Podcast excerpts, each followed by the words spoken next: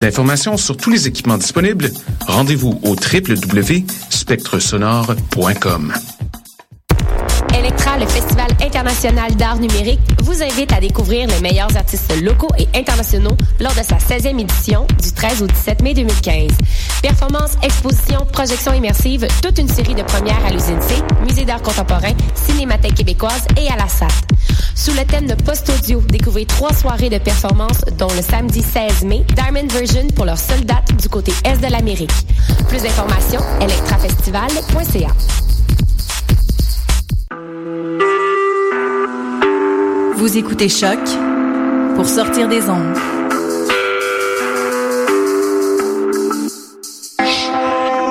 Podcast, musique, découverte. Sur choc.ca. Qui était le premier sur Terre? C'était l'œuf ou la poule? Moi, je pense que c'est l'œuf. Moi, non, moi, non, je pense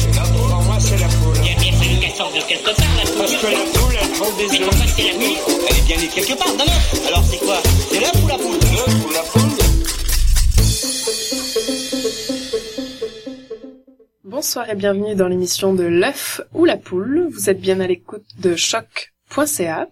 Alors ce soir, euh, je suis Antoine, musicologue, compositeur et conférencier. Je suis Marie-Pierre, je vis près du fleuve à Pointe-aux-Trembles à Montréal et j'aime faire des farces. Je suis Mehdi, j'ai 7 ans et j'aime regarder ma figurine de pompier. Je suis Aude, j'ai 23 ans, je suis étudiante pour être travailleuse sociale. Oula, mais euh, Karine, tu nous parles de quoi en fait là?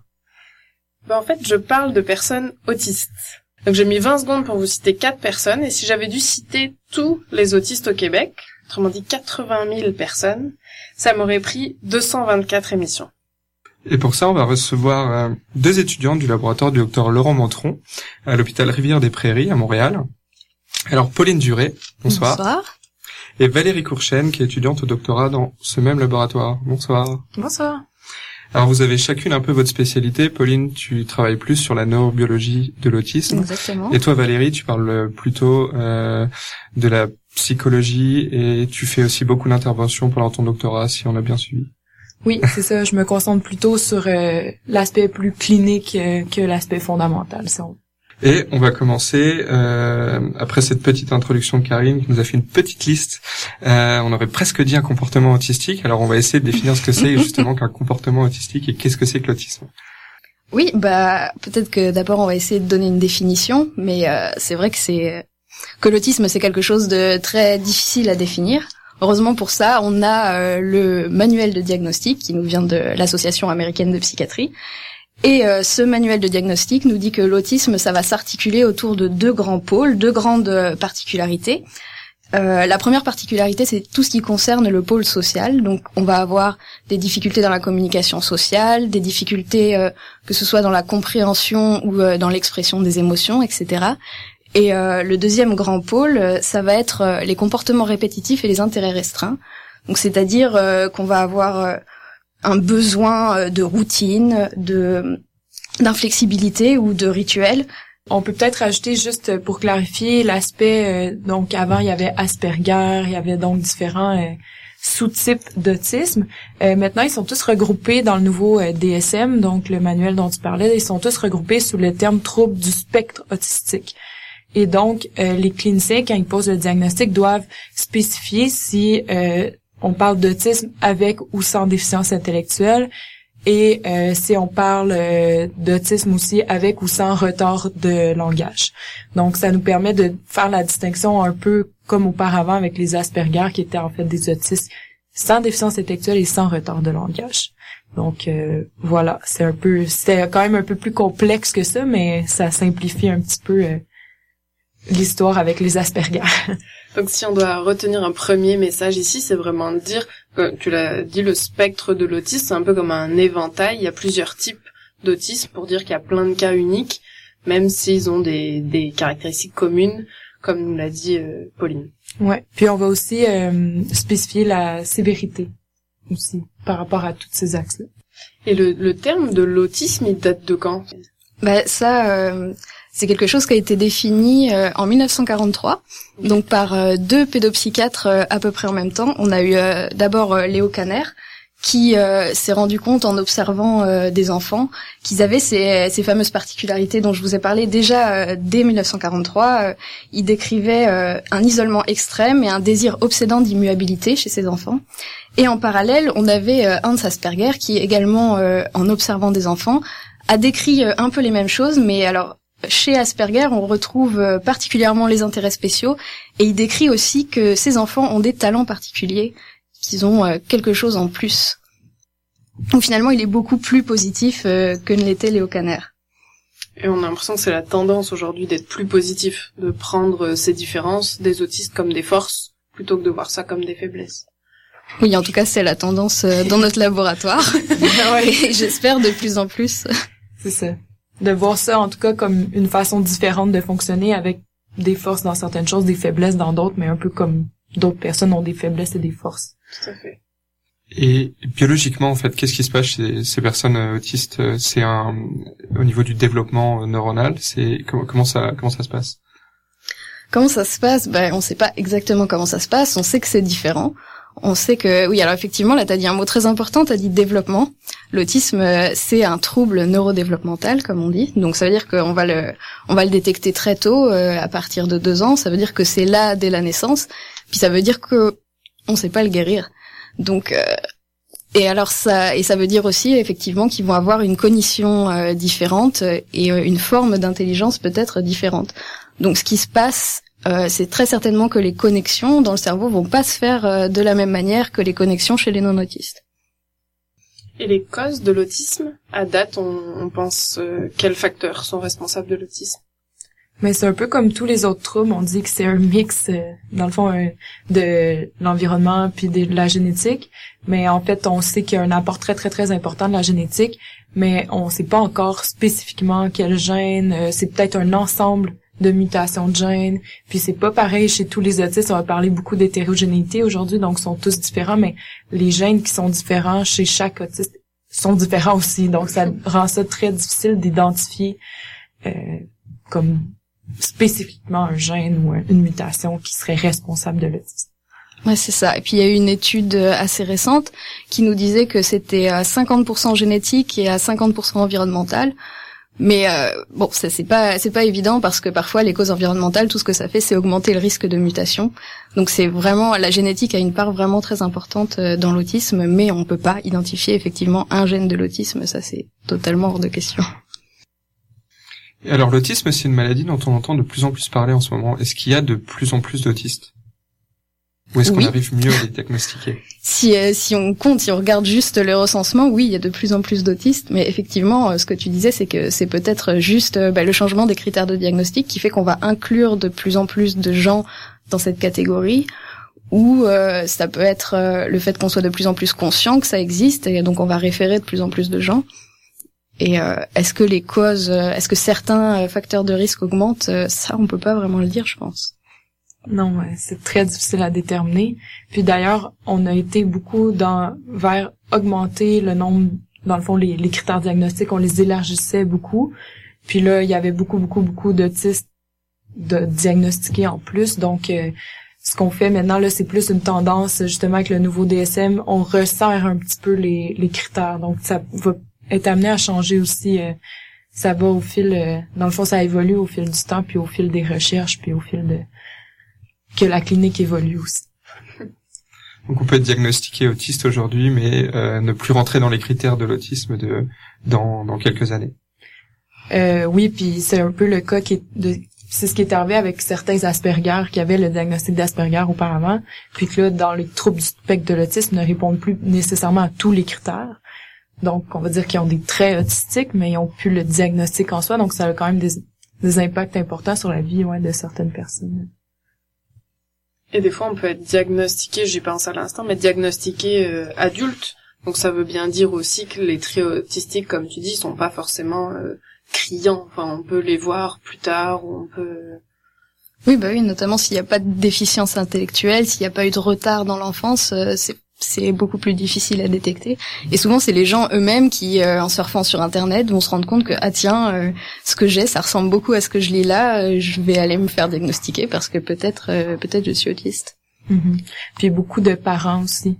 Donc des parents qui se rendent compte bon, on diagnostique leur enfant, puis finalement, ils se rendent compte, ah, mais moi, j'ai peut-être des petits traits ou il y a quelque chose, puis ah, c'est ça que j'ai, en fait, puis je me suis sentie différente toute ma vie, mais je m'en étais pas rendu compte que c'était ça. Euh, donc, oui, on entend quand même plusieurs histoires comme ça. Alors, une fois diagnostiqués, euh, ils ont, est-ce qu'ils ont droit à une, une approche thérapeutique, à des soins, comment ça se passe? Euh, oui, ben en fait au Québec, ce qui est subventionné par le gouvernement, c'est ce qu'on appelle l'intervention comportementale intensive.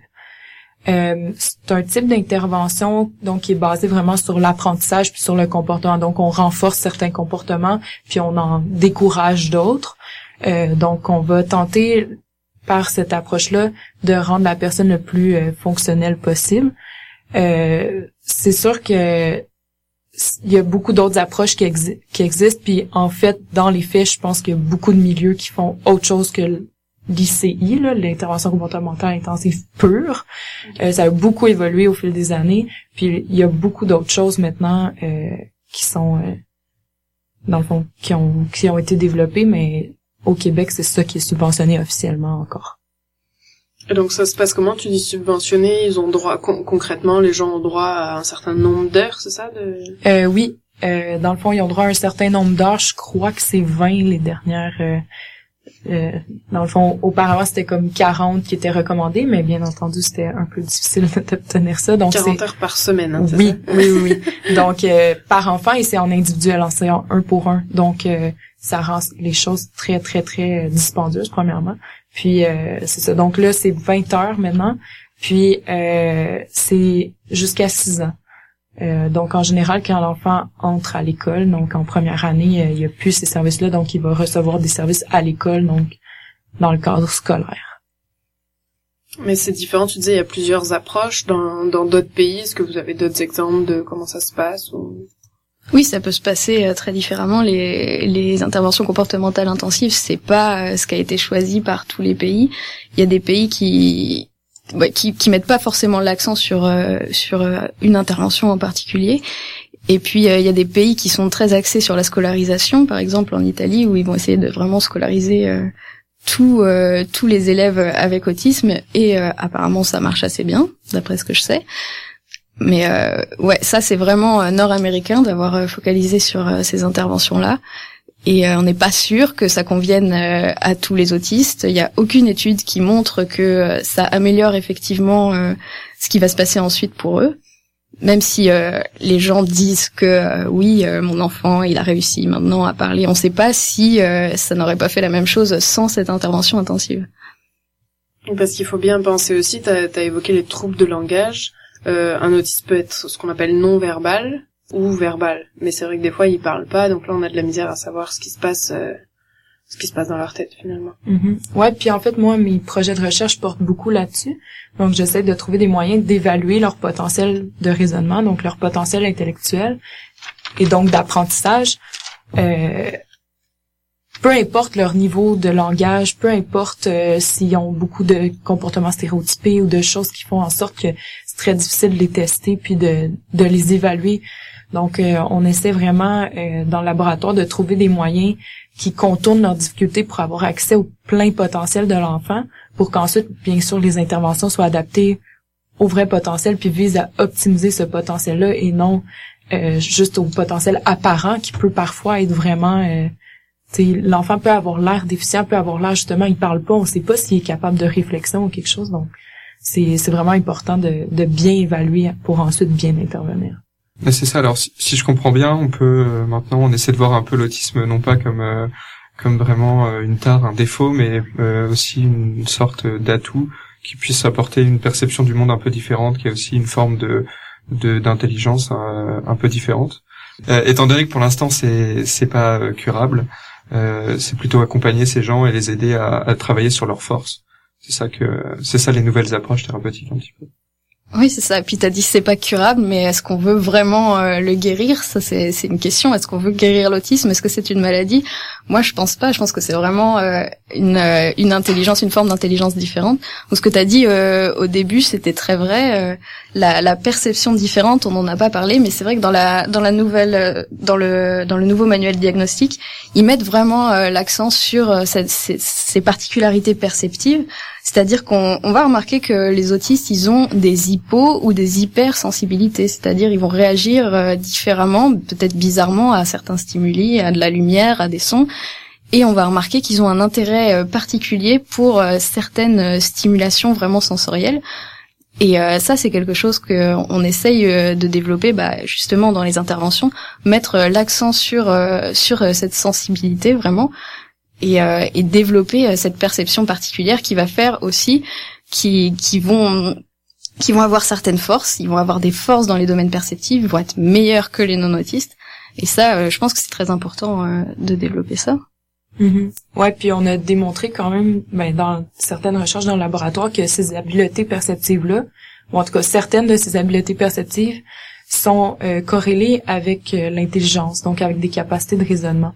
Donc, pendant longtemps, on a pensé que ces habiletés étaient juste des des îlots d'habiletés un peu inutiles, puis des être savant dans un certain truc, comme être super bon pour détecter des petits détails dans des images, mais après ça sert à quoi? Mais si on voit que c'est relié à, l'intelligence, ben au contraire, on peut euh, donc c'est que c'est adaptatif, puis c'est qu'ils arrivent à traiter plus d'informations, donc c'est positif en fait ça, c'est dire vraiment qu'ils ont une forme d'intelligence qui est perceptive. Ils vont résoudre beaucoup plus de problèmes que les non-autistes par la perception, alors que peut-être les non-autistes vont utiliser leur intelligence verbale pour résoudre ces problèmes. Mais ça ne veut pas dire que ce sera moins efficace. D'ailleurs, parfois, c'est plus efficace. Est-ce qu'on arrive à visualiser dans leur cerveau ce qui se passe à ce moment euh, de leur au moment de leur perception différente justement des choses et du monde. Oui, oui, bah ça, ça a été, ça a été beaucoup fait. Et puis, euh, on arrive effectivement à voir, euh, bah, quand on regarde les cerveaux, on essaie de voir l'activité, qu'est-ce qui se passe euh, pendant qu'ils font une certaine tâche? Et effectivement, on voit qu'il y a souvent plus d'activation dans les zones de la perception plus d'activation que chez les non-autistes, alors qu'il peut y avoir peut-être moins d'activation dans, dans des zones frontales du cerveau, les zones du planning, de l'action, etc. Là, ça va être plus les non-autistes qui vont activer. Donc on voit qu'il y a vraiment euh, quelque chose de différent qui se passe dans le cerveau. Ces différences-là peuvent être retrouvées pour un, dans le fond, une réponse aussi bonne, dans le fond, d'une performance égale, mais il y a des différences comme ça quand même. Donc ils traitent l'information différemment, mais n'arrivent pas à un résultat qui est nécessairement différent. Mais euh, quand on essaye justement de regarder ces fameuses tâches où ils ont la même performance, on voit que, enfin, on peut voir dans le cerveau que ça, ça pourrait être fait différemment parce qu'il y a différentes zones qui s'activent. Puis maintenant, ce qu'on arrive à faire aussi, c'est regarder les connexions entre les zones cérébrales. Et donc, on voit que ces connexions, eh ben, elles sont différentes euh, chez les autistes. Donc, en, quoi elles sont différentes? Est-ce que tu pourrais un peu développer, tu penses? Ah, c'est difficile à dire parce que c'est vraiment un, euh, c'est un champ de recherche qui est un peu nouveau.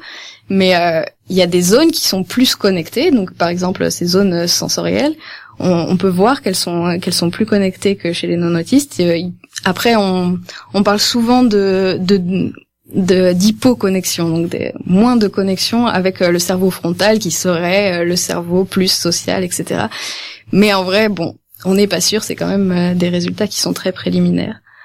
Valérie, tu peux nous en dire plus sur tes recherches justement sur le l'essence euh, oui, ben en fait j'ai un peu expliqué tout à l'heure là ce que ce qu'on fait. Euh, on tente vraiment de trouver euh, des tests qui sont plus adaptés pour les personnes autistes, donc euh, qui vont aller chercher leurs forces et contourner leurs faiblesses pour vraiment avoir accès à leur potentiel, leur plein potentiel.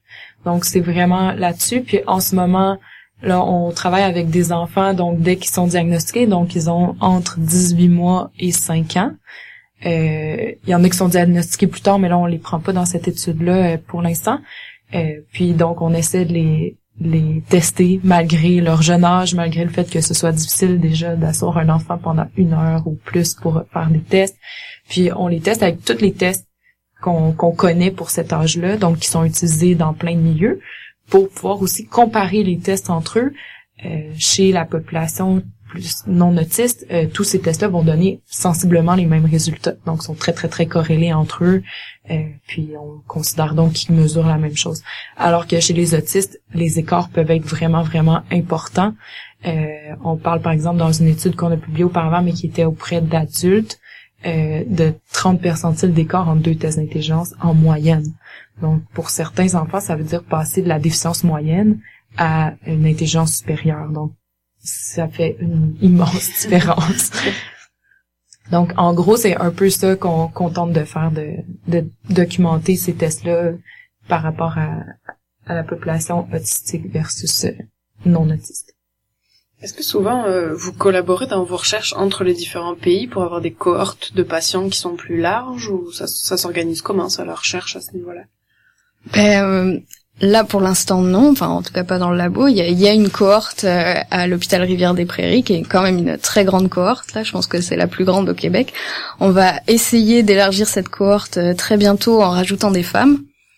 Et puis euh, effectivement, euh, ben moi je vais collaborer avec euh, mon laboratoire qui est à Lyon en France et on va essayer de répliquer peut-être les résultats. Donc ça va, ça va sûrement élargir un petit peu, mais on a déjà une assez grande cohorte, une bonne base de données ici à Rivière des Prairies. Ouais. Puis aux États-Unis, ça se fait plus. En fait, il y a plein, plein, plein de centres hospitaliers qui sont affiliés à des fondations comme SFARI ou des choses comme ça qui, en fait, sont des fondations qui financent la recherche en autisme. Et donc, les gens peuvent verser les données euh, dans ces bases de données-là. Donc, quand on voit les études là, qui sont supportées par ces, ces groupes-là, c'est des nombres de participants euh, assez faramineux. Pour revenir à un niveau un peu plus biologique euh, chez, chez les personnes atteintes d'autisme, on entend beaucoup parler en ce moment de la plasticité cellulaire, de la plasticité des cellules. Qu'est-ce qui se passe dans le cerveau des autistes au niveau de la plasticité? Oui, ça c'est euh, une hypothèse euh, qui est plutôt récente. Donc la plasticité, euh, c'est quoi? C'est ce qui va faire que mais que le cerveau le cerveau est dynamique en fait, il va s'adapter. Alors c'est quelque chose qu'on va retrouver dans le développement pendant que le cerveau est est en train de se former, c'est quelque chose qu'on retrouve pendant l'apprentissage, c'est ce qui va permettre à certaines connexions entre les neurones de se renforcer parce qu'elles sont utiles et à d'autres d'être détruites parce qu'elles sont inutiles. Et donc, euh, en fait, ça c'est la génétique qui, qui nous met le focus vraiment sur la plasticité parce que dans les centaines de gènes qu'on connaît qui sont reliés à l'autisme, il y en a énormément qui sont euh, reliés à la plasticité. Donc, ce sont des gènes des synapses. Les synapses, c'est les petites connexions euh, qu'on a entre les neurones. Et, et voilà, donc c'est c'est ça, c'est la génétique qui va qui va nous dire que la plasticité est importante chez les personnes autistes. Et euh, il y a aussi euh, d'autres choses qui vont peut-être nous dire que la plasticité est importante. Il y a des différences euh, anatomiques qu'on peut voir.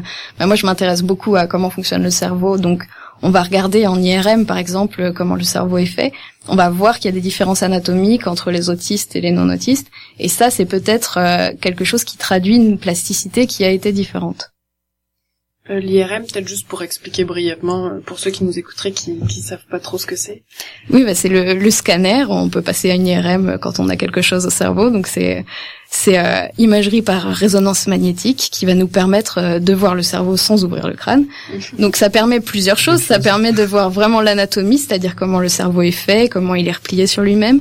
Ça permet de voir les activations pendant qu'on fait une tâche. Donc on va juste demander à la personne pendant qu'elle est dans le scanner de faire quelque chose, de, de regarder des, des lumières qui s'allument, d'écouter des sons ou de réfléchir.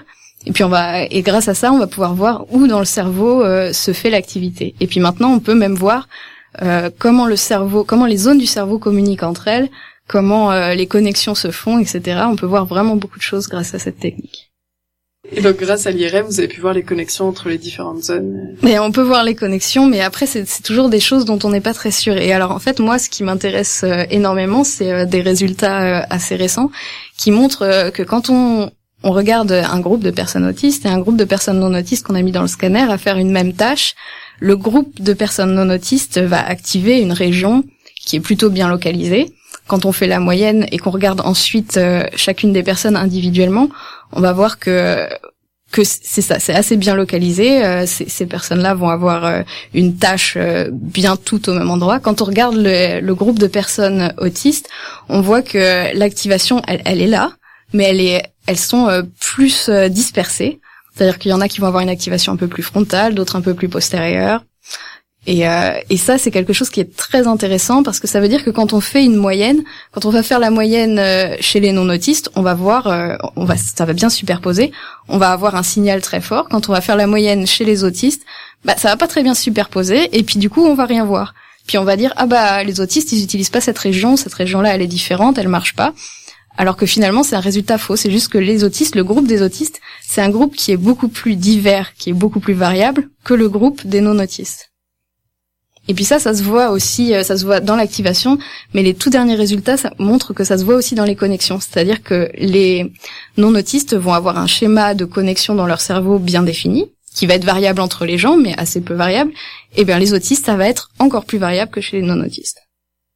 Est-ce que vous avez remarqué qu'il y a une incidence du sexe, j'entends là euh, savoir si on est un homme ou une femme biologiquement parlant, sur le fait d'être euh, autiste? Oui, en fait, euh, il y a plus de garçons que de filles autistes. Là, le ratio change au fil des années et tout ça, mais c'est on parle d'environ quatre garçons pour une fille ah environ. T'avais-tu des chiffres plus récents, toi ou? Oui, en général, c'est ce qu'on dit quatre garçons pour une fille, mais ça change en fonction euh, de l'intelligence, des, mesures de QI. Et quand on va vers les hauts QI, on est plutôt à neuf garçons pour une fille. Hmm. Donc, il y a plus de filles autistes qui ont une déficience intellectuelle associée. Euh, donc, on, en fait, on comprend pas. Il y a, beaucoup d'études qui commencent à s'intéresser à ça, puis à voir en quoi les garçons et les filles autistes sont différents. Euh, puis même, on s'est demandé aussi si les critères diagnostiques étaient plus garçons. Puis que ce serait pour ça. Donc, dans le DSM-5, ils ont essayé aussi de, de diminuer ce biais-là. Mais euh, il y a beaucoup de gens qui commencent à étudier là, le, le ratio filles-garçons chez les autistes pour voir en quoi les filles sont différentes des garçons. Mais on n'en sait pas beaucoup dans ce domaine pour l'instant. Euh, je pense qu'on peut conclure sur, euh, sur tout ce qu'on a appris ce soir. Euh, est-ce que vous avez un message que vous tenez vraiment à faire passer sur, sur vos recherches? Ben moi, je dirais juste qu'il faut pas prendre pour acquis que parce qu'un enfant présente des comportements atypiques ou ne parle pas, par exemple, comme on parlait tout à l'heure, qu'il est nécessairement déficient, donc qu'il a une déficience intellectuelle ou qu'il est incapable d'apprendre.